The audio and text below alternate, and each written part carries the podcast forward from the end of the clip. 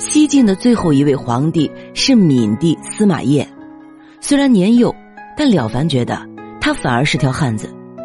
司马邺因为不忍心百姓受战乱之苦，抬着棺材向外族投降而名垂青史。但命运的悲哀也让了凡唏嘘嗟叹：这么好的孩子，招谁惹谁了呀？真是时也运也。他生不逢时，希望来生可以把投胎的技术活练好。哪怕来咱们现代中国给普通人做三胎，也不要生在帝王家了。司马懿是吴王司马彦的儿子，司马彦就是晋惠帝司马炎的第二十三个儿子。出生后不久啊，过继给晋武帝第三子秦王司马简。嗨，这司马炎啊是真能生，要不老婆多就是好呢。这让东汉、南宋和清朝那些动不动生不出。好不容易生出来又养不活儿子的帝王们情何以堪啊！之后那些乱七八糟的皇族内乱就不说了。总之啊，当时前赵攻破都城洛阳，俘虏了晋怀帝，其他宗室皇亲四处逃亡，当然啊也包括晋闵帝。公元三一三年，作为俘虏的晋怀帝最终被前赵皇帝刘聪毒杀。消息传出后啊，为了延续西晋江山。文武百官在长安拥立晋闵帝登基，成为西晋第四位皇帝，也是最后一位皇帝。当时晋闵帝只是一个十三岁的少年，但他有光复西晋江山的志向。他向西晋仅有的势力范围征召军队和粮草，准备反击前赵。可惜啊，此时的西晋国库空虚，缺衣少粮，就连文武百官都饥困交加，更不要说饱受战乱的平民百姓了。所以啊，晋闵帝根本无法组织起有效的反击力量。为了渡过难关，晋闵帝裁减了皇宫开支，大部分啊都用来充实军队，但只是杯水车薪。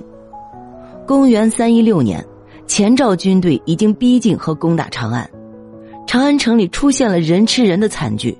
心存怜悯的闵帝眼看着国破家亡，他不忍心看到百姓再受到战乱之苦，决定向前赵投降。闵帝命侍从抬着棺材，自己拿着玉玺，出城向前赵皇帝刘聪跪降。闵帝抬着棺材的意思，就是要用他自己的命来换取百姓免受战乱。在场的文武百官和平民百姓都不禁放声痛哭。这个行为啊，像极了明代那个吊死在煤山上的末代皇帝崇祯。他最后的遗言是：“朕死无面目见祖宗于地下。”自去冠冕，以发敷面，任贼分裂阵师，误伤百姓一人，一样的令人肃然起敬啊！前赵皇帝刘聪接受了晋闵帝的投降，这是他短短的一生最高光的时刻。享国仅五十年的西晋王朝覆灭之后，刘聪想方设法羞辱成为亡国俘虏的闵帝，有时把他当成马一样骑着。有时叫他吃下发馊的食物，甚至要他清洗自己的马桶，但晋敏帝都一一忍受了。公元三一八年，刘聪在没有任何理由之下杀死了晋敏帝。敏帝死时年仅十八岁，庙号哀宗，谥号敏皇帝。了凡读到这儿真的很难过，他还是个孩子，但他是个好人，也是个好皇帝。之后啊，就是东晋了。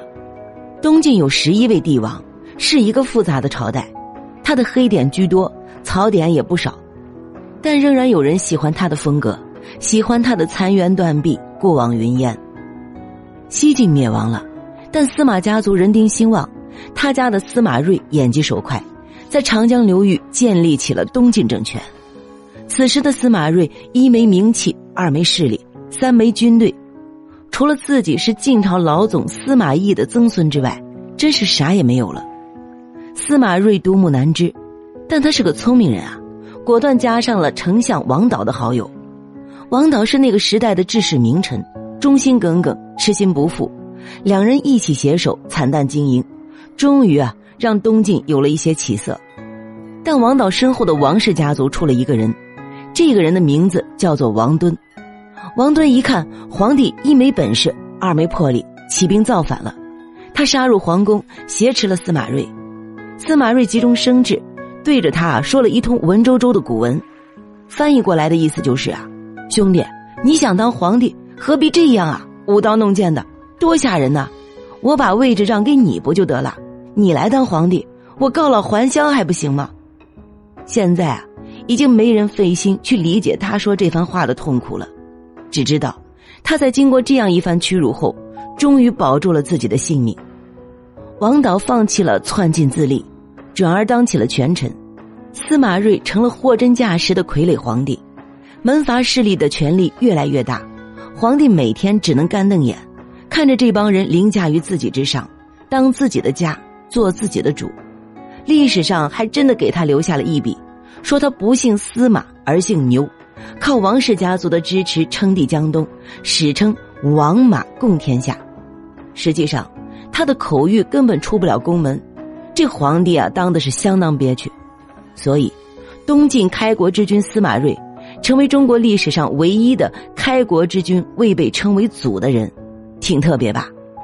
下面出场的是啊，晋明帝司马绍，东西两晋历史上唯一的一位明君。后人多言晋朝德国不正，曹魏无罪于天下而窃之，以致国祚不长。其实啊，当时的东晋明帝也这么看，他曾经问大臣。晋朝的天下是怎么来的？大臣就把他祖宗司马懿、司马昭、司马炎这一堆事儿讲给他听。他听完趴在床上大哭，边哭啊还边叨叨：“若真如此，那晋国的国祚长不了啊！要不说他是个明白人呢。”司马绍不光礼贤下士，工于书法，而且孝顺，同时啊，人家还相当的勇猛。王敦一直想要司马睿废掉太子。害怕太子贤明对他的权力有所制约，但是都遭到了大臣的反对而作罢。在司马睿去世后，司马绍登基为帝。虽然司马绍是明君，但他当时面临的情况非常严峻，因为彼时受到先帝安慰的王敦早已经按捺不住称帝的野心，他干脆不装了，我就是要造反当皇帝，我摊牌了。果然，这人啊一嘚瑟狠了就容易掉毛。王敦想要谋反篡位，司马绍微服骑马夜探王敦军营，趁着王敦骄傲自满、粗心大意，出其不意的平定了王敦的叛乱，拿回主权，并开始了属于自己励精图治的时代。在覆灭王敦之后，他对于相关人等一概不究，并且还重用王敦的同族王导等治理国政，使得东晋能够快速稳定江南局势。对东晋在江南立足有着深远的影响。本集播讲完毕，关注主播了凡先生，听书不迷路。